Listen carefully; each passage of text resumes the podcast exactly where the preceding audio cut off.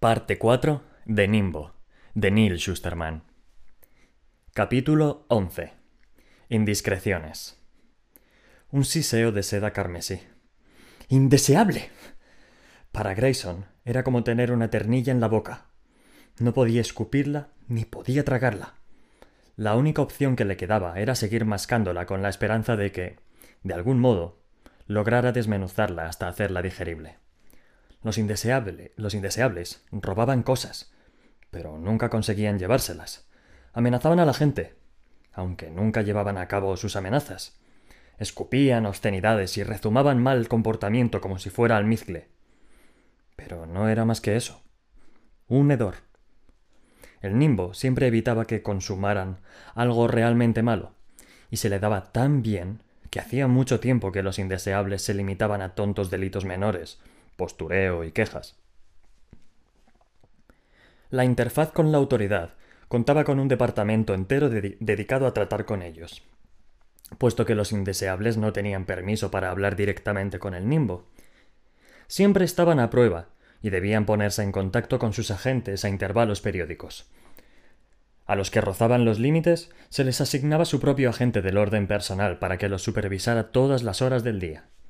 Era un programa eficaz, como demostraba la cantidad de indeseables que acababan casados con sus agentes del orden y volvían a convertirse en ciudadanos de provecho. Grayson no se imaginaba entre gente como aquella. Nunca había robado nada. Había niños en el colegio que jugaban a ser indeseables, aunque nunca nada serio. Más bien una cosa de críos que después se les pasaba. Recibió una dosis de su nueva vida incluso antes de llegar a casa. El publicoche el que subió le dejó las cosas muy claras en cuanto salieron de la Academia del Cúmulo. Tenga en cuenta que cualquier intento de vandalismo supondrá la cancelación de este viaje y la expulsión a la calle, le avisó. Grayson se imaginó un asiento eyectable que lo lanzaba hacia el cielo. Se habría reído de la idea, pero una pequeña parte de él pensó que quizá fuera tal que así. No te preocupes, respondió al coche. Ya me han expulsado una vez hoy y con eso me basta. De acuerdo, dígame su destino y evite el uso del lenguaje ofensivo, por favor. De camino a casa, se detuvo en el mercado, ya que cayó en la cuenta de que su frigorífico llevaba dos meses vacío. En la cola de la caja, el cajero lo miró con suspicacia, como si fuera a robarle un paquete de chicles. Incluso le dio la impresión de que la gente de la cola lo trataba con frialdad. El aura de prejuicio era palpable. ¿Por qué iba nadie a elegir esto? pensó. Pero algunas personas lo hacían. Tenía un primo que era indeseable por elección. Resulta liberador no preocuparte por nada ni por nadie, le había dicho. Irónico, porque se había implantado quirúrgicamente unas cadenas de hierro en las muñecas, una modificación corporal muy de moda entre los indeseables. Menuda libertad. Y los desconocidos no eran los únicos que lo trataban de otro modo. Cuando llegó a casa y sacó las pocas pertenencias que se había llevado con él a la academia, se sentó y envió un mensaje a unos cuantos amigos para hacerles saber que estaba de vuelta y que las cosas no habían salido como él esperaba. Grayson nunca había sido de los que cultivan amistades íntimas. Jamás había desnudado su alma ni explorado sus puntos más vulnerables con nadie. Al fin y al cabo, tenía al nimbo, lo que significaba que ahora no tenía nada. Sus amigos eran los de los que solo aparecen cuando las cosas van bien. Colegas de conveniencia. No obtuvo ninguna respuesta, y se maravilló ante lo sencillo que era lijar el baño de amistad para dejar la verdad al descubierto. Al final llamó a unos cuantos. La mayoría dejó que saltara el buzón de voz, y estaba claro que los que aceptaban la llamada lo hacían por accidente, sin darse cuenta de que era él. En sus pantallas se mostraba que ahora era un indeseable, así que acababan con la conversación lo más deprisa y educadamente que podían, aunque nadie llegó al extremo de bloquearlo. Dudaba que volvieran a comunicarse con él del modo que fuera. Al menos, no hasta que la enorme I roja desapareciera de su perfil. Lo que sí recibió fueron mensajes de gente que no conocía. Tío, le escribió una chica, bienvenido al grupo. Vamos a emborracharnos o algo. En su imagen de perfil se veía que llevaba la cabeza rapada y un pene tatuado en la mejilla. Grayson cerró su ordenador y lo lanzó contra la pared. Venga, ¿no había que romper cosas? le dijo a la habitación vacía. Puede que en aquel mundo perfecto todo estuviera en su sitio, pero el de Grayson no estaba en el mismo universo que el de la chica con el tatuaje del pene. Recuperó su ordenador que, de hecho, se había rajado, pero seguía funcionando. Sin duda, un dron debía de estar de camino con uno nuevo en aquel mismo instante. A no ser que a los indeseables no les sustituyeran automáticamente el hardware roto. Se conectó otra vez a la red y borró todos los mensajes entrantes porque todos eran de otros indeseables que le daban la bienvenida. Estaba tan, frustrado que escribió un mensaje al nimbo. ¿Cómo has podido hacerme esto? La, la respuesta fue inmediata. Decía, acceso a la corteza consciente del nimbo denegado. Pensaba que su día no podía empeorar. Y entonces, la guadaña apareció en su puerta. Las segadoras Curie y Anastasia no tenían reserva con él en el Gran Americana Hotel de Louisville. Se limitaron a acercarse a recepción, donde las alojaron sin problema. Así funcionaban las cosas. Los segadores no necesitaban ni reservas, ni billetes, ni, ni citas previas. en los hoteles solían darle las mejores habitaciones y, si no había ninguna, una aparecía mágicamente en su ordenador. A Curie no le interesaba mejor. Lo que quería era la suite de dos dormitorios más modesta que tuvieran. ¿Cuánto tiempo estarán con nosotros? preguntó el recepcionista, que se puso nervioso en cuanto las vio entrar. Ahora sus ojos volaban de la una a la otra, como, como si apartar la vista de ellas un segundo fuera un acto suicida. Nos quedaremos hasta que decidamos marcharnos, respondió Curie mientras cogía la llave. Citra le sonrió para tranquilizarlo antes de irse. Rechazaron la ayuda del botones y decidieron cargar con sus bolsas. En cuanto las dejaron en la suite, la segadora Curie estaba lista para salir. Al margen de nuestras preocupaciones personales, tenemos una responsabilidad. Hay gente que debe morir. ¿Cribarás hoy conmigo? A Citra le asombraba que Marie fuera capaz de superar tan deprisa el ataque y seguir con su vida normal. La verdad es que tengo que hacer el seguimiento de una criba del mes pasado. Curie suspiró. Tu método te supone mucho más trabajo. ¿Es justo? Solo será una hora en tren. Regresaré antes de que oscurezca. Su compañera se acarició la larga trenza y examinó a su segadora novata. Podría ir contigo si quieres. Me da igual cribar aquí o allí. No pasa nada, Marie. Blanco en movimiento, ¿recuerdas? Por un segundo creyó que insistiría en acompañarla, pero al final no la presionó. De acuerdo, pero no pierdas los nervios, y si ves algo remotamente sospechoso, házmelo saber al instante, ¿vale? Citra estaba segura de que lo único sospechoso en aquel momento era ella, porque había mentido sobre su destino. A pesar de la advertencia de Curie, Citra era capaz de alejarse del chico que les había salvado la vida. Era incapaz de alejarse del chico que les había salvado la vida. Ya lo había investigado como era debido. Grayson Timothy Tolliver. Era unos seis meses mayor que ella, aunque parecía menor. En su historial no había nada digno de mención, ni positivo ni negativo. Eso no era extraño, pasaba con casi todo el mundo. Vivía, sin más. Su existencia no contaba con puntos álgidos ni bajos. Hasta ese momento, claro. En un solo día, su existencia tibia y pusilánime se había animado mucho. Cuando echó un vistazo a su ficha, la advertencia parpadeante de indeseable se yuxtapuso a los ojos de mirada inocente y le arrancó una carcajada. Aquel chaval era tan indeseable como una piruleta. Vivía en una modesta casa de Higher Nashville. Dos hermanas en la universidad, docenas de hermanos con los que no mantenía ninguna relación y unos padres ausentes. En cuanto a su oportuna aparición en la carretera, su declaración ya era de dominio público así que Citra pudo revisarla. No tenía razón alguna para dudar de su palabra. De haberse encontrado en su pellejo, quizás hubiera hecho lo mismo. Ahora que ya no era estudiante del cúmulo, no tenía prohibido hablar con él, de modo que podía visitarlo. No sabía bien qué esperaba conseguir con eso, aunque sí que el momento de la muerte del chico la perseguiría para siempre hasta que lo hiciera. Quizás solo necesitara ver con sus propios ojos que seguía vivo. Se había acostumbrado tanto a ser testigo de cómo desaparecía la luz para siempre de los ojos de los demás, que parte de ella necesitaba una prueba de su reanimación. Cuando llegó a su calle, vio un coche de la Guardia del Dalle, la policía de élite que servía a la guadaña. Aparcado frente a la casa, por un instante Pensó en marcharse, porque si los agentes de la guardia del Dalle la veían, seguro que alguien avisaría a Curie de la aparición de la segadora Anastasia, y prefería evitar la reprimenda. Lo que la convenció para quedarse fueron los recuerdos de su experiencia con la guardia.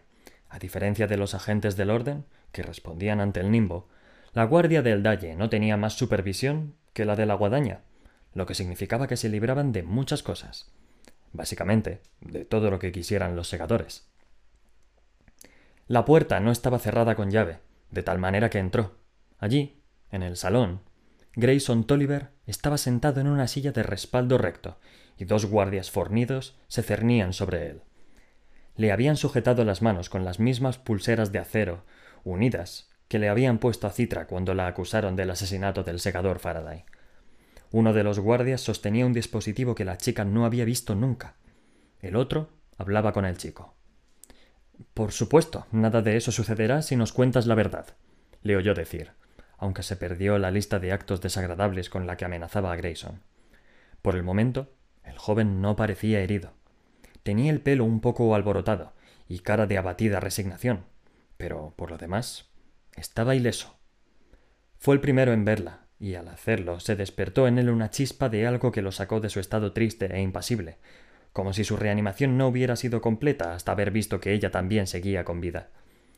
Los guardias siguieron su mirada y la vieron. Procuró ser la primera en hablar. ¿Qué está pasando aquí? Preguntó en el tono más arrogante posible de la segadora Anastasia. Por un segundo, los guardias fueron presa del pánico, aunque se volvieron serviles muy deprisa. Su señoría, no sabíamos que estaría aquí. Estábamos interrogando al sospechoso. No es un sospechoso. Sí, su señoría. Lo siento, su señoría. Ella dio un paso hacia el chico. ¿Te han hecho daño? Eh, todavía no, respondió, y señaló con la cabeza el dispositivo que llevaba el más alto. Pero han usado esa cosa para desconectar mis nanobots analgésicos. Ni siquiera sabía que existiera algo semejante. Alargó una mano hacia el guardia que lo llevaba. Dámelo, le ordenó. Y como vacilaba, subió el tono de voz. Soy una segadora y tú me sirves. Dámelo si no quieres que informe sobre ti. Aún así, no se lo daba. Fue entonces cuando una nueva pieza entró en aquella partida de ajedrez. Un segador salió de otro cuarto. Debía de haber estado allí desde el principio, evaluando la interacción para decidir cuál era el mejor momento para intervenir. Lo sincronizó a la perfección para sorprender a Citra con la guardia baja. Reconoció su túnica al instante, seda carmesí que siseaba al moverse. Su rostro era delicado, casi femenino, el resultado de reiniciar el contador tantas veces que su estructura ósea había perdido definición, como las piedras del río erosionadas por una corriente incesante. Segador Constantín, lo, saludó Citra.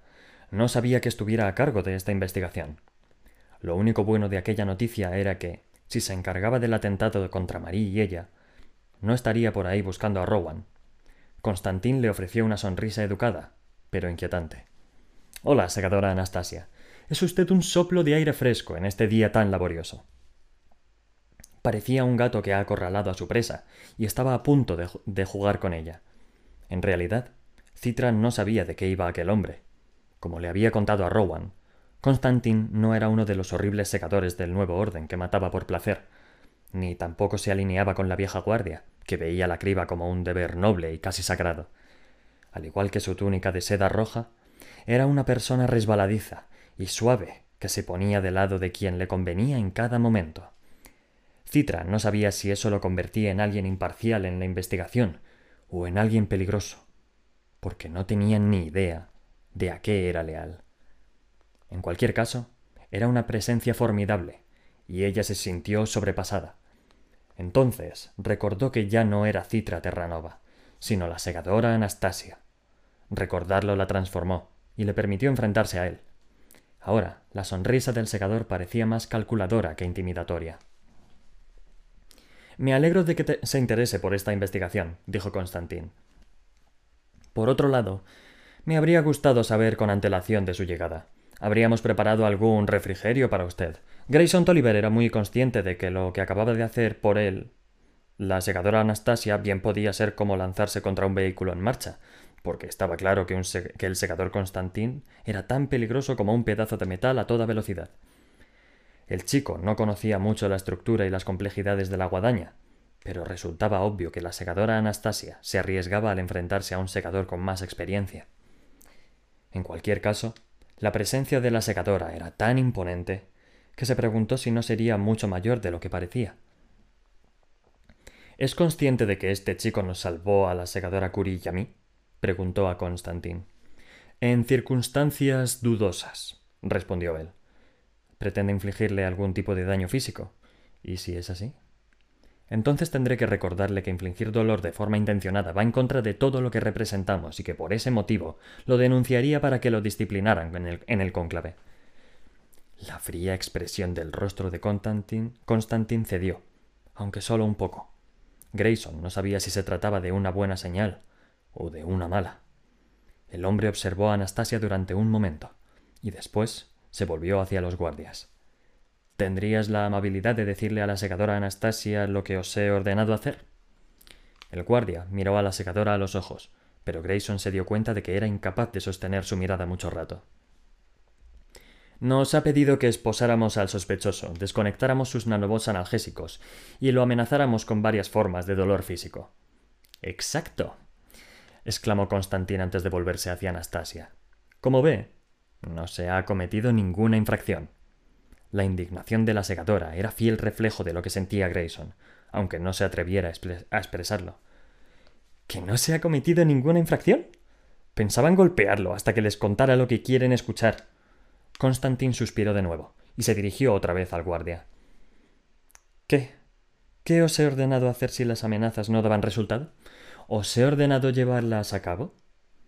No, su señoría. Teníamos que ir a buscarlo si su historia no cambiaba. Constantin extendió los brazos en un beatífico, beatífico gesto de inocencia, que hizo que las largas mangas rojas de su túnica parecieran las alas de un pájaro de fuego, dispuesto a envolver a la joven segadora. ¿Ve? En ningún momento tuve intención de hacerle daño al chico. He descubierto que en este mundo sin dolor, la mera amenaza siempre basta para obligar a un culpable a confesar un delito. Sin embargo, este joven insiste en su historia a pesar de amenazarlo con actos sumamente desagradables. Por tanto, estoy convencido de que dice la verdad. Y si me hubiera permitido continuar con mi interrogatorio, lo habría visto usted misma. Grayson estaba seguro de que todos percibieron el alivio que emanaba de él, como una descarga eléctrica. ¿Decía la verdad Constantin? No estaba en la mejor posición para juzgarlo. Los segadores le parecían inescrutables. Vivían en un plano superior y lubricaban los engranajes del mundo. Nunca había oído hablar de un secador que infligiera más sufrimiento que el propio de la criba, aunque eso no significaba que no fuera posible. Soy un segador honorable y defiendo los mismos ideales que usted, Anastasia. En cuanto al chico, nunca ha corrido peligro. Eso sí, ahora siento la tentación de cribarlo solo por inquina. Dejó la frase flotando en el aire un momento. El corazón de Grayson se paró durante un par de segundos. El rostro de la segadora Anastasia, que había enrojecido de justa ira, palideció un par de tonos. Pero no lo haré, concluyó Constantin, porque no soy un hombre rencoroso. Entonces, ¿qué clase de hombre es usted, segador Constantin? le preguntó Anastasia. Él le lanzó la llave de las esposas. La clase de hombre que tardará en olvidar lo que ha sucedido hoy aquí. Después se fue con un revuelo de seda roja y sus guardias detrás. Cuando se marcharon, la secadora no tardó en quitarle las esposas a Grayson. ¿Te han hecho daño? No, tuvo que reconocer él. Como ha dicho, han sido todo amenazas. Pero ahora que había acabado, se dio cuenta de que no se encontraba mejor que antes de que llegaran. Su alivio se agrió de nuevo con el mismo rencor que lo acosaba desde que le dieron la proverbial patada de la Academia del Cúmulo. De todos modos, ¿Por qué ha venido? le preguntó a Anastasia. Supongo que quería darte las gracias por lo que hiciste. Sé que ha tenido un alto precio. Sí, es cierto. Así que con eso en mente, te ofrezco un año de inmunidad a la criba. Es lo menos que puedo hacer. Alargó la mano para ofrecerle el anillo. El chico nunca había disfrutado de inmunidad, nunca había estado tan cerca de un segador antes de aquella semana infernal, y menos aún del anillo de un segador brillaba incluso a la luz difuminada de la habitación. aunque en el centro albergaba una extraña oscuridad. A pesar de que quería seguir mirándolo, se percató de que no deseaba la inmunidad que le ofrecía. No la quiero, le dijo a la chica. Ella se sorprendió. No seas estúpido. Todo el mundo quiere la inmunidad. Yo no soy todo el mundo. Cierra ya la boca y besa el anillo. Su indignación no hacía más que alimentar la del chico. ¿Eso era lo que valía su sacrificio? ¿Una tarjeta temporal para salir libre de la muerte? La vida que creía que le esperaba había desaparecido, así que ¿de qué le servía una garantía para prolongarla? Quizá quiera que me criben. Me han robado todas las razones para vivir. De modo que... ¿Para qué vivir más? La segadora Anastasia bajó el anillo. Se puso seria. Demasiado seria. Vale, entonces te cribaré. Grayson no se lo esperaba. La chica podía hacerlo. De hecho, podía hacerlo antes de que tuviera la oportunidad de detenerla.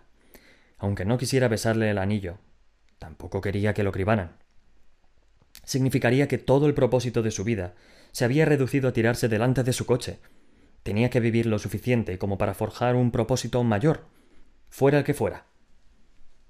Entonces, la segadora Anastasia se rió.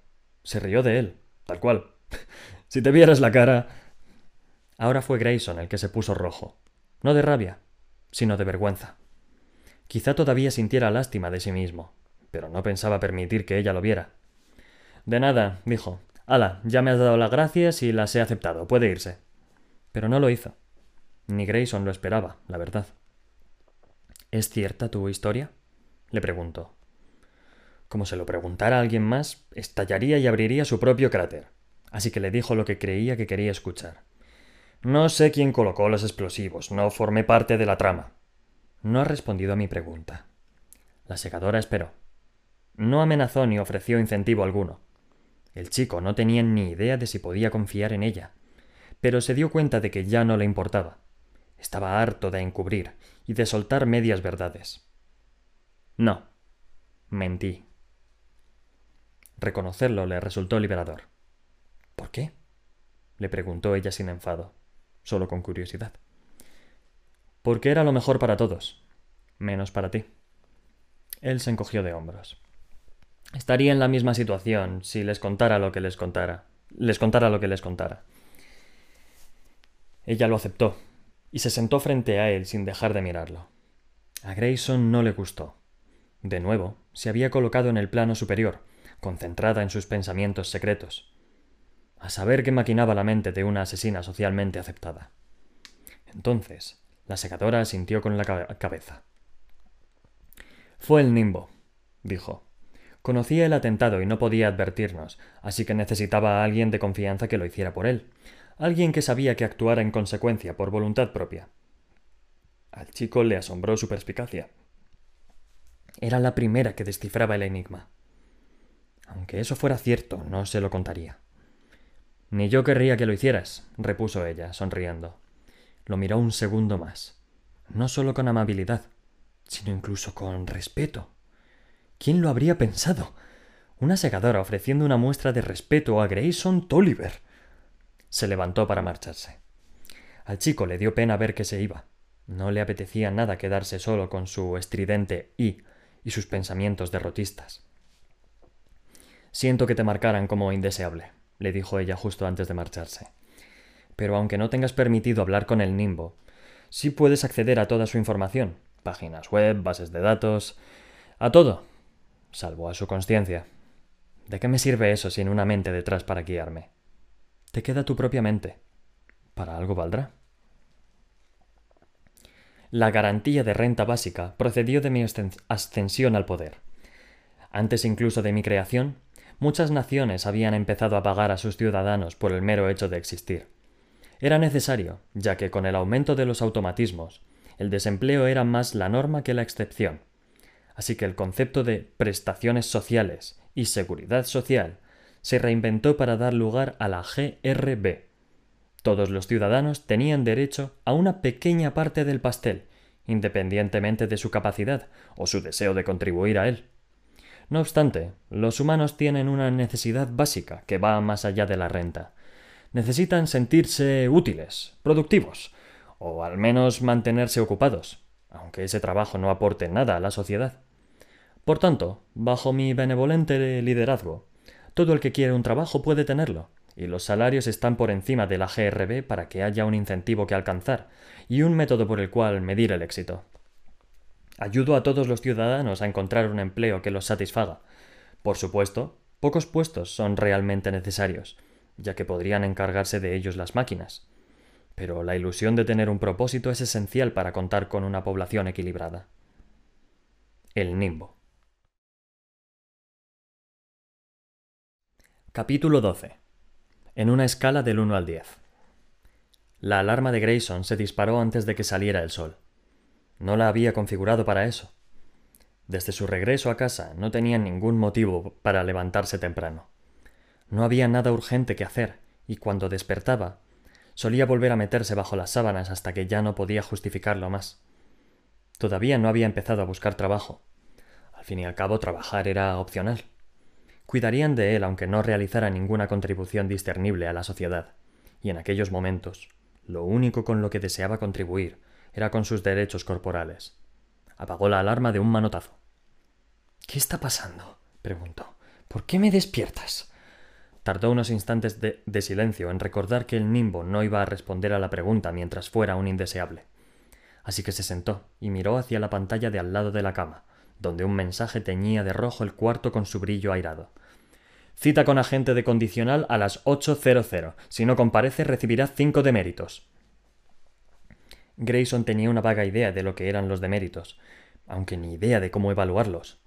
¿Acaso cinco deméritos añadirían cinco días más a su estatus de indeseable? ¿Cinco horas? ¿Cinco meses? No tenía ni idea. Quizá debiera apuntarse a una clase sobre indeseabilidad. ¿Cómo se viste uno para ver a su agente de la condicional? pensó. ¿Debía arreglarse o ir más informal? Aunque todo aquello le fastidiaba, se percató de que impresionar a aquel agente no le haría ningún mal, así que buscó una camisa y unos pantalones de vestir limpios, y se puso la misma corbata que usó para su cita con la interfaz con la autoridad de Fulcrum City, cuando pensaba que todavía tenía una vida. Paró a un publicoche, que de nuevo le advirtió sobre las consecuencias de vandalismo y el lenguaje ofensivo, y salió hacia la oficina local de la IA. Estaba decidido a llegar temprano y causar una buena impresión que quizá le librara de un par de días de su descenso de estatus. El edificio de oficinas de la IA en Higher Nashville era mucho más pequeño que el de Fulcrum City. Solo tenía cuatro plantas, y todas eran de ladrillo rojo, no de granito gris. Pero el interior se parecía mucho. Esta vez no lo llevaron a una cómoda sala de audiencias, sino directo a la oficina de asuntos indeseables, donde se le indicó que cogiera número y esperara en un cuarto con docenas de indeseables que, a todas luces, no querían estar ahí. Al cabo de una hora, apareció el número de Grayson, y éste se acercó a una ventanilla en la que una agente del cúmulo de bajo rango comprobó su identidad y le contó unas cuantas cosas, la mayoría de las cuales él ya sabía. Grayson Tolliver, expulsado de forma permanente de la Academia del Cúmulo y denigrado a estatus de indeseable durante un mínimo de cuatro meses por una violación extrema de la separación entre guadaña y Estado. ¿Ese soy yo? repuso Grayson. Al menos ahora sabía cuánto tiempo duraría aquello. La agente levantó la mirada de la tablet y le ofreció una sonrisa tan falsa como la de un bot. Por un instante, el chico se preguntó si de verdad se trataría de un bot, pero entonces recordó que el Nimbo no tenía robots en sus oficinas se suponía que la IA era la interfaz humana con el nimbo, al fin y al cabo. ¿Cómo se encuentra? le preguntó el agente. Bien, supongo, respondió, y le devolvió la sonrisa. Se preguntó si la suya se veía tan hipócrita como la de ella. En fin, me fastidia que me hayan despertado tan temprano, pero una cita es una cita, ¿verdad? Ella marcó algo en la tablet. Por favor, eh, califica su estado de irritación en una escala del 1 al 10. Lo dice en serio. No podemos proceder con la admisión hasta que responda a la pregunta. Pues. cinco. No, seis. La pregunta lo ha empeorado. ¿Ha experimentado algún trato injusto desde que se le marcó como indeseable? ¿Alguien se ha negado a atenderlo o ha violado de algún modo sus derechos como ciudadano? La forma en que citaba de memoria la pregunta le dio ganas de quitarle la tablet de un manotazo. Al menos podría haber fingido que le importaba su respuesta igual que fingía sonreír. La gente me mira como si acabara de matarle al gato. Ella lo miró como si le hubiera dicho que había matado de verdad a varios gatos. Por desgracia, no puedo hacer nada sobre la forma de mirarle de la gente. Pero si se han violado sus derechos, es importante que lo sepa su agente de la condicional. Espere, ¿no es usted mi agente de la condicional? Ella suspiró. Yo soy su agente de admisión. Se reunirá con su agente de la condicional cuando terminemos con la admisión. Tendré que volver a coger número entonces. Sí. Cambie mi nivel de irritación a nueve, por favor. Ella le lanzó una miradita y lo apuntó en la tablet. Después se tomó un momento para procesar la información sobre él de la que disponía. Sus nanobots informan sobre una disminución de sus niveles de endorfina en los últimos días. Eso puede indicar el inicio de una depresión. ¿Desea un ajuste de estado de ánimo ahora o prefiere esperar a alcanzar el umbral? Esperaré. Puede que necesite acudir a su centro de bienestar local. Esperaré. Muy bien. La mujer barrió la pantalla, cerró su ficha y le pidió que siguiera la línea azul del suelo, que lo condujo al pasillo y a otra habitación grande, donde, como se le había prometido, tuvo que coger número. Al final, después de una espera que se le hizo eterna, apareció su número, y lo enviaron a una sala de audiencias que no tenía nada que ver con la agradable habitación en la que se había estado la última vez. Al fin y al cabo, se trataba de una sala para recibir a indeseables. Las paredes eran de un color beige institucional. El suelo tenía unas feas baldosas verdes, y la mesa, en la que no había nada, era de un gris pizarra, con dos sillas duras a cada lado. La, la, única decoración consistía en el desangelado cuadro de un barco de vela, muy apropiado para un cuarto como aquel. Esperó otros quince minutos hasta que entró su agente. Buenos días, Grayson, lo saludó el agente Traxler. Era la última persona que esperaba ver ese día. ¿Usted? ¿Qué, qué, hace aquí? ¿No me ha arruinado la vida lo suficiente? No tengo ni remota idea de lo que me hablas. Por supuesto. Negación creíble. No le había pedido a Grayson que hiciera nada. De hecho, le había explicado expresamente lo que debía hacer. Mis disculpas por la espera. Si te sirve de algo, el Nimbo también nos hace esperar a los agentes antes de reunirnos con vosotros. ¿Por qué? Es un misterio, respondió el agente, encogiéndose de hombros. Se sentó frente a Grayson y examinó el desangelado barco de vela con el mismo asco que él. Después, le explicó su presencia allí. Se me ha transferido desde Fulcrum City y me han degradado de agente de rango superior a agente de condicional en estas instalaciones regionales. Así que no eres el único que ha bajado de estatus en este asunto. Grayson cruzó los brazos sin sentir ni un ápice de empatía por él. Confío en que te estés adaptando a tu nueva vida. En absoluto, respondió el chico sin más. ¿Por qué me marcó el nimbo? Creía que eras lo bastante listo para imaginártelo. Supongo que no. Traxler arqueó las cejas y dejó escapar un lento suspiro con el que enfatizaba su decepción por la falta de perspicacia de Grayson. Como indeseable, se te exige asistir a reuniones de condicional periódicamente. Estas reuniones nos permitirán comunicarlos sin despertar sospechas en quien te esté vigilando. Por supuesto, para que esto funcione, tenían que trasladarme aquí y nombrarme tu agente de la condicional. Ah, Así que existía un motivo para su estatus de indeseable. Formaba parte de un plan mayor. Creía que se sentiría mejor después de conocer el porqué. Pero no. Lo siento por ti, dijo Traxler. La indeseabilidad es una carga difícil para los que no la desean. ¿Puede evaluar su lástima en una escala del 1 al 10? El agente Traxler dejó escapar una risita. El sentido del humor, por muy negro que sea, siempre es bueno. Después fue al grano. Entiendo que te has pasado casi todos los días con sus noches en casa. Como tu amigo y consejero te sugiero que empieces a frecuentar lugares en los que conocer a otros indeseables, y quizá hacer nuevas amistades que te faciliten estos meses. No quiero. Quizá sí que quieras, insistió el agente con amabilidad, casi con servilismo. Quizá quieras encajar tanto que empieces a comportarte como un indeseable y a vestirte como un indeseable, y a modificarte el cuerpo de algún modo indeseable para demostrar lo mucho que aceptas tu nuevo estatus. Grayson guardó silencio un momento. Traxler esperó a que la sugerencia calara del todo. ¿Y si aceptara mi estatus? Entonces estoy seguro de que aprenderás muchas cosas. Quizá cosas que no sepa ni siquiera el nimbo. Tiene sus puntos ciegos, ya sabes. Pequeños, sin duda, pero existen. ¿Me está pidiendo que sea un agente del cúmulo encubierto? Claro que no, respondió Traxler, sonriente. Los agentes del cúmulo deben asistir cuatro años a la academia y hacer un año extra de aburrido trabajo de campo antes de que se les asigne una misión real. Pero tú eres un indeseable. Le dio una palmadita en el hombro. Un indeseable que resulta tener muy buenos contactos.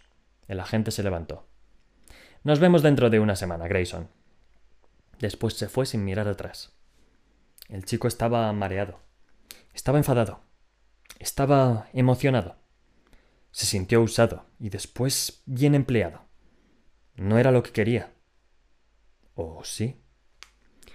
Tú, Grayson, eres más especial de lo que imaginas, le había dicho el nimbo. ¿Era aquel el plan del nimbo desde el principio? Todavía tenía elección. Podía evitar meterse en líos como había hecho toda la vida. Podía seguir con su existencia tal y como estaba. O podía bajar por aquella espiral descendente, una espiral que era lo contrario de todo lo que creía ser. La puerta se abrió, y un agente anónimo le dijo Perdona, pero ya se ha terminado la reunión y tienes que desocupar la sala de inmediato. El instinto de Grayson le decía que se disculpara y saliera, pero sabía cuál era el camino que debía seguir, así que se retrepó en la silla, sonrió a la gente y respondió Que te den. El agente lo penalizó con un demérito y regresó con un guardia de seguridad para expulsarlo de allí. Aunque la Oficina de Asuntos Indeseables pudiera parecer poco eficiente, lo cierto es que existe un método en la locura que genera. En términos sencillos, los indeseables necesitan despreciar el sistema. Para facilitárselo, he creado un sistema al que merezca la pena odiar. La verdad es que no hay ninguna razón para que la gente tome número ni para que se espere tanto tiempo. Ni siquiera es necesario que haya agentes de admisión. Está todo diseñado para que los indeseables crean que el sistema les hace perder el tiempo. La ilusión de incompetencia sirve al propósito específico de generar un fastidio que cree nexos de unión entre los indeseables. El nimbo. Capítulo 13. No era bonito de ver. El segador Pierre Auguste Renoir no era un artista, aunque contaba con una impresionante colección de obras de arte pintadas por su histórico patrono. ¿Qué podía decir? Le gustaba ver cosas bonitas. Evidentemente, a los segadores de la región franco-ibérica les, enfurecía que un segador midamericano hubiera elegido el nombre de un artista francés. Creían que todos los artistas franceses de la Edad Mortal les pertenecían. Bueno, que Montreal ahora formara parte de Midmérica no significaba que hubiera perdido su herencia francesa. Seguro que algún antepasado del segador Genois procedía de Francia, procedía de Francia. Daba igual, las guadañas del otro lado del Atlántico podían fanfarronear todo lo que quisieran, que a él no le afectaba. Lo que sí le afectaba eran las etnias permafrost de los confines septentrionales de las métricas, que era donde vivía. Mientras que el resto del mundo se había mezclado a fondo a nivel genético, los permafrost preferían proteger su cultura antes que unirse al resto de la humanidad. No constituía un delito, claro, cada uno era libre de elegir lo que quisiera, pero para el segador Genois era una molestia y una mácula en el orden de las cosas. Y a Genois le gustaba el orden. Sus especias estaban ordenadas alfabéticamente, sus tazas de té alineadas en el armario con precisión matemática. Se cortaba el pelo a la misma medida cada viernes por la mañana. La población permafrost iba en contra de todo aquello. Tenían unos rasgos raciales demasiado característicos, y eso era algo intolerable. Por lo tanto, cribaba a tantos como podía. Por supuesto, demostrar un, prejuicio étnico en la criba le habría supuesto graves problemas si se enteraba de la guadaña. Gracias a los cielos, la permafrost no se consideraba una raza en sí misma. Su índice genético simplemente mostraba un alto porcentaje de otros. Otros era una categoría tan amplia que le servía para ocultar sus actos. Quizá no al nimbo, pero sí a la guadaña, que era lo importante siempre que no les diera un buen motivo para examinar sus cribas con más atención? Nadie lo sabría. Así esperaba reducir con el tiempo la población de permafrost étnicos hasta que su presencia dejara de ofenderle. Aquella noche en concreto iba de camino a una doble criba, una mujer permafrost y su hijo pequeño. Estaba de buen humor. Sin embargo, al salir de casa se encontró con una inesperada figura vestida de negro. La mujer y su hijo no murieron aquella noche. No obstante, el segador Genoa no corrió la misma suerte. Lo encontraron en un publicoche en llamas que atravesó a toda velocidad su barrio como una bola de fuego hasta que se le derritieron los neumáticos y paró. Cuando llegaron los bomberos, no pudieron hacer nada. No era bonito de ver. Rowan se despertó con un cuchillo en el cuello. La habitación estaba a oscuras. No veía quién sostenía el cuchillo, aunque reconocía la hoja. Era un carambit sin anillo, un arma con una hoja curva perfecta para su propósito actual. Siempre había sospechado que su trabajo como segador Lucifer no duraría mucho. Estaba preparado. Estaba preparado desde el día en que empezó. Respóndeme con sinceridad si no quieres que te rebane el cuello de oreja a oreja, dijo su atacante. Rowan identificó la voz al instante, y no era la que se esperaba. Primero pregunta, respondió, y después te diré si prefiero responder o que me rebanes el cuello. ¿Has sido tú el que ha matado al segador Renoir? Sí, segador Faraday, contestó sin vacilar. He sido yo. Le quitó la hoja del cuello. Después, Rowan oyó una vibración metálica en el cuarto. El otro segador había lanzado el cuchillo contra la pared y allí se había clavado. ¡Mierda, Rowan! El chico fue a encender la luz. El segador estaba sentado en la única silla de la espartana habitación de Rowan. Es un dormitorio que Faraday aprobaría, pensó.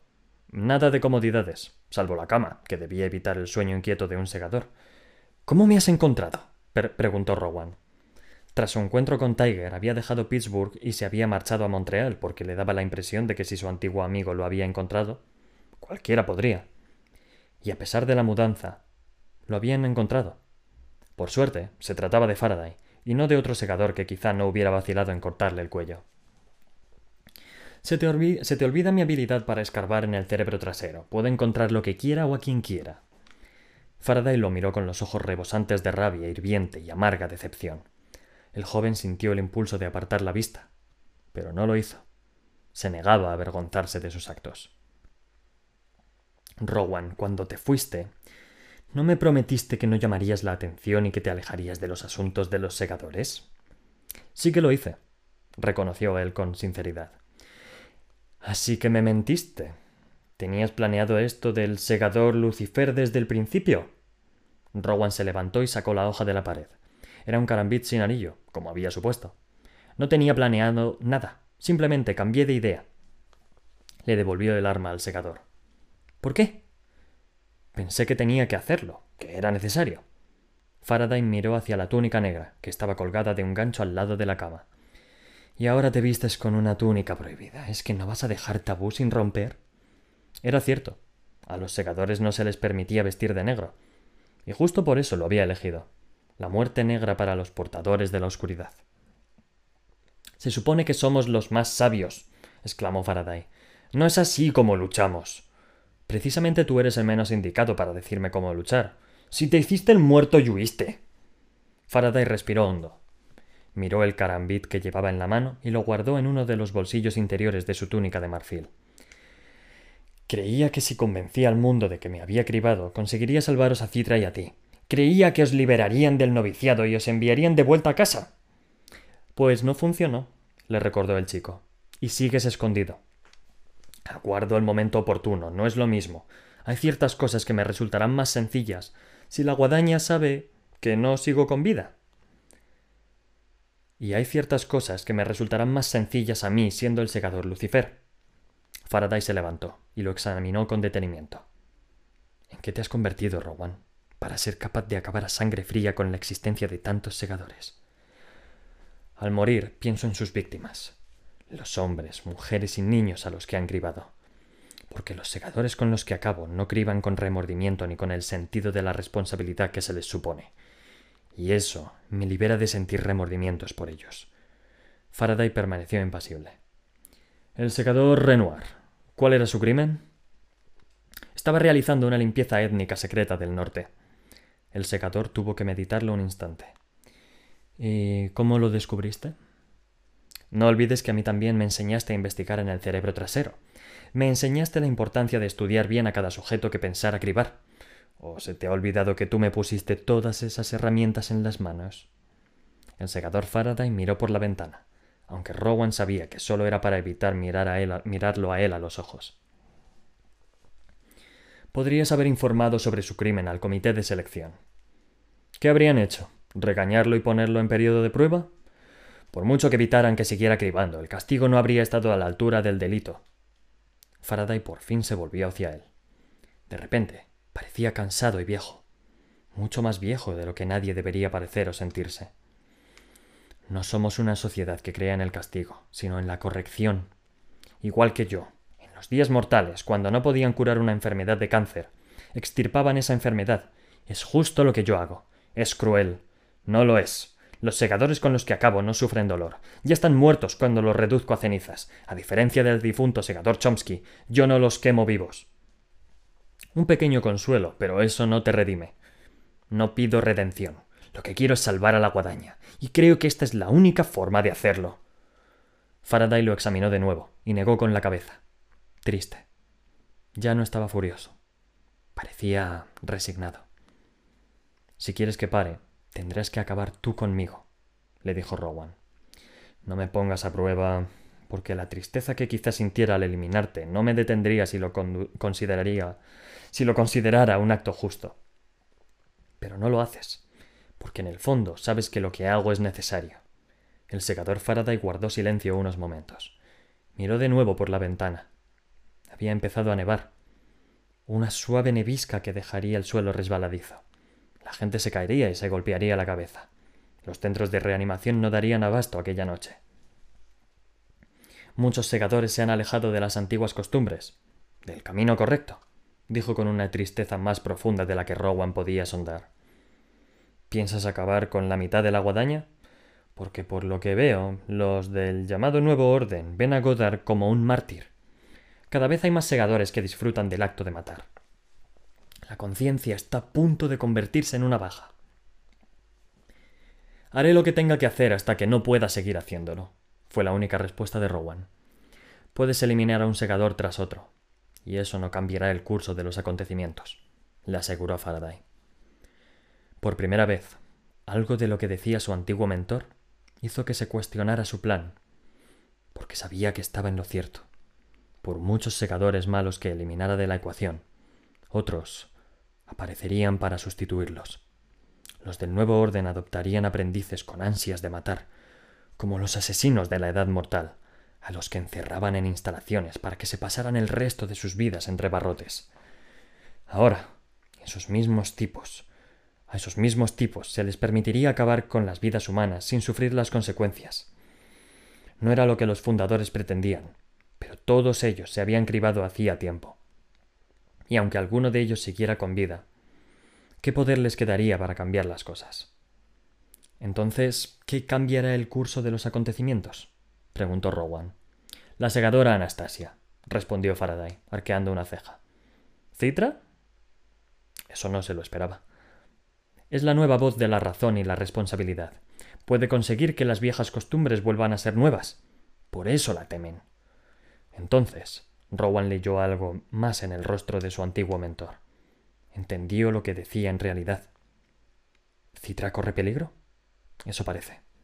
De improviso, el mundo entero del chico dio un vuelco. Le sorprendió lo deprisa que podían cambiar sus prioridades. ¿Qué, puedo hacer? No estoy seguro aunque sí puedo decirte lo que vas a hacer. Escribirás una elegía para cada uno de los segadores que mates. Ya no soy tu aprendiz, no puedes ordenarme que haga nada. No, pero si deseas lavarte aunque sea una pequeña parte de la sangre que te ensucia las manos y recuperar una pizca de mi respeto, lo harás. Escribirás un epitafio sincero por cada uno de ellos. Hablarás de todo el bien que hayan hecho tus víctimas, no solo del mal porque incluso los segadores más egoístas y corruptos cuentan con alguna virtud oculta entre los pliegues de su corrupción. En algún momento de sus vidas intentaron hacer lo correcto, antes de caer. Hizo una pausa al recordar algo. Yo antes era amigo del segador Genoa, reconoció. Muchos años antes de que su intolerancia se convirtiera en el cáncer del que hablas. Una vez se enamoró de una mujer permafrost.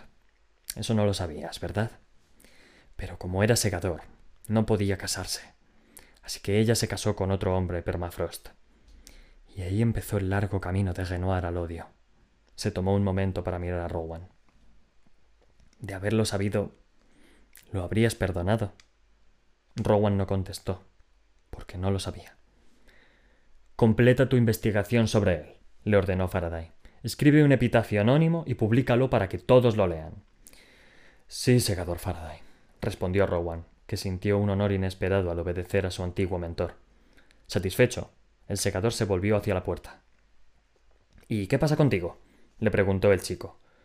En parte porque no quería que se fuera y lo abandonara con sus pensamientos. ¿Vas a desaparecer otra vez? Tengo muchas cosas que hacer. No soy lo bastante viejo como para haber conocido al Dalle Supremo Prometheus y los secadores fundadores, pero conozco bien su legado. Rowan también. Y si este experimento falla, hemos integrado una forma de escapar de él. Muy bien, recuerdas tus lecturas. Prepararon una medida de seguridad por si la guadaña se torcía, pero su plan se ha perdido en el devenir del tiempo. Mi esperanza es que no se haya perdido, sino tan solo traspapelado. ¿Crees que puedes encontrarlo? Quizás sí, quizás no, aunque creo saber dónde mirar. Rowan lo meditó. Sospechaba dónde pretendía Faraday iniciar su búsqueda. ¿Perdura? El chico sabía muy poco sobre la ciudad del corazón perdurable, más conocida como Perdura. Era una metrópolis flotante en medio del océano Atlántico, en la que se ubicaba la sede del poder. Desde allí, los siete verdugos mayores del Consejo Mundial de Secadores regían las guadañas regionales de todo el mundo. Como novicio, estaba demasiado demasiados niveles por encima de Rowan como para preocuparse por él. Aun así, como secador Lucifer, ahora se percataba de que debía de haber llamado la atención de los verdugos mayores, por mucho silencio que guardaran al respecto. No obstante, mientras Rowan pensaba sobre el papel de la enorme ciudad flotante en el gran esquema de las cosas, el secador Faraday negaba con la cabeza. No, Perdura no. Ese lugar se construyó mucho después de la fundación de la guadaña. El lugar que busco es mucho más antiguo. Y fue entonces cuando Rowan se quedó en blanco, y Faraday sonrió y dijo Nod. Rowan tardó un momento en comprender. Hacía muchos años que no había oído aquella canción infantil. ¿La tierra de Nod? No puede ser real, pero no es más que una canción de niños. Todas las historias remiten a un tiempo y un lugar. Incluso los cuentos infantiles más simples e inocentes tienen inicios inesperados. Eso le recordó otra canción infantil que Rowan recordaba, Ring Around the, the Rosie. Años más tarde aprendió que hablaba sobre una enfermedad de la era mortal llamada la peste negra. La rima era una tontería sin contexto, pero una vez que sabías sobre qué trataba, lo que significaba cada verso, tenía un sentido espeluznante. Los niños cantaban sobre la muerte con un sonete macabro. La rima de la tierra de Nod tampoco tenía mucho sentido. Por lo que recordaba Rowan, los críos la cantaban mientras rodeaban a uno para que la llevara. Y cuando se acababa la canción, el niño del centro tenía que perseguir a todos los demás, y el último que atrapara sería el siguiente que la llevara. Ni siquiera hay pruebas de que Nod exista, comentó Rowan. Y por eso no la han encontrado nunca. Ni siquiera los cultos del tono, que creen en ella con el mismo fervor con el que creen en la gran resonancia. La mención a los tonistas acabó con cualquier esperanza de que el chico se tomara a Faraday en serio. ¿Tonistas? ¿De verdad? Había salvado las vidas de muchos de ellos el día que mató a Goddard, Chomsky y Rand, pero eso no significaba que se tomara en serio sus secretas. sus secret sectarias creencias inventadas. Todo eso es absurdo. Qué inteligente por parte de los fundadores ocultar una semilla de verdad en algo tan ridículo, repuso Faraday, sonriendo. ¿Qué persona racional se plantearía buscar allí? Rowan no logró conciliar el sueño en toda la noche. Cada ruido se amplificaba. Incluso el latido de su corazón se convirtió en un insoportable redoble en los oídos. Lo que sentía no era miedo, sino un peso el peso con el que había decidido cargar para salvar a la guadaña, y ahora el peso añadido de saber que Citra corría peligro. A pesar de lo que pensaran los secadores midmericanos, Rowan amaba a la guadaña. La idea de que los secadores humanos más compasivos y sabios fueran los que pusieran fin a la vida para contrarrestar la inmortalidad era una idea perfecta para un mundo perfecto. Faraday le había enseñado lo que debía ser un secador, y había muchísimos de ellos, incluso entre los pomposos y arrogantes que todavía se comportaban de acuerdo con los más altos estándares. Pero sin esos valores, la guadaña sería algo horrible. Rowan había sido muy inocente al creerse capaz de evitarlo. Faraday era más listo. Aún así, aquel era el camino que había elegido. Abandonarlo en ese momento habría sido reconocer el fracaso. No estaba listo para eso. Aunque él no solo evitara la caída de la guadaña, todavía podía extirpar todos los cánceres posibles. No obstante, se sentía aislado. La presencia de Faraday le había concedido un breve momento de camaradería, que solo sirvió para empeorar aquella sensación. Y Citra. ¿Dónde estaría? Su existencia estaba en peligro. ¿Y qué podía hacer él al respecto? Tenía que haber algo. Al final, consiguió dormirse al alba, y por suerte, sus sueños no trataron sobre la confusión a la que se enfrentaba en su vida despierta, sino que estuvieron repletos de recuerdos de tiempos más sencillos, cuando sus mayores problemas eran las notas, los partidos y que su amigo Tiger acostumbrara a despachurrarse. Unos tiempos en los que el futuro se le abría de par en par, y él sabía con certeza que era invencible, y viviría para siempre. La razón por la que decidió organizar las regiones autónomas con leyes y costumbres distintas al resto del mundo no era ningún gran misterio. Sencillamente, comprendía la necesidad de variedad e innovación social. La mayor parte del planeta es homogénea. Tal es el destino de un mundo unificado.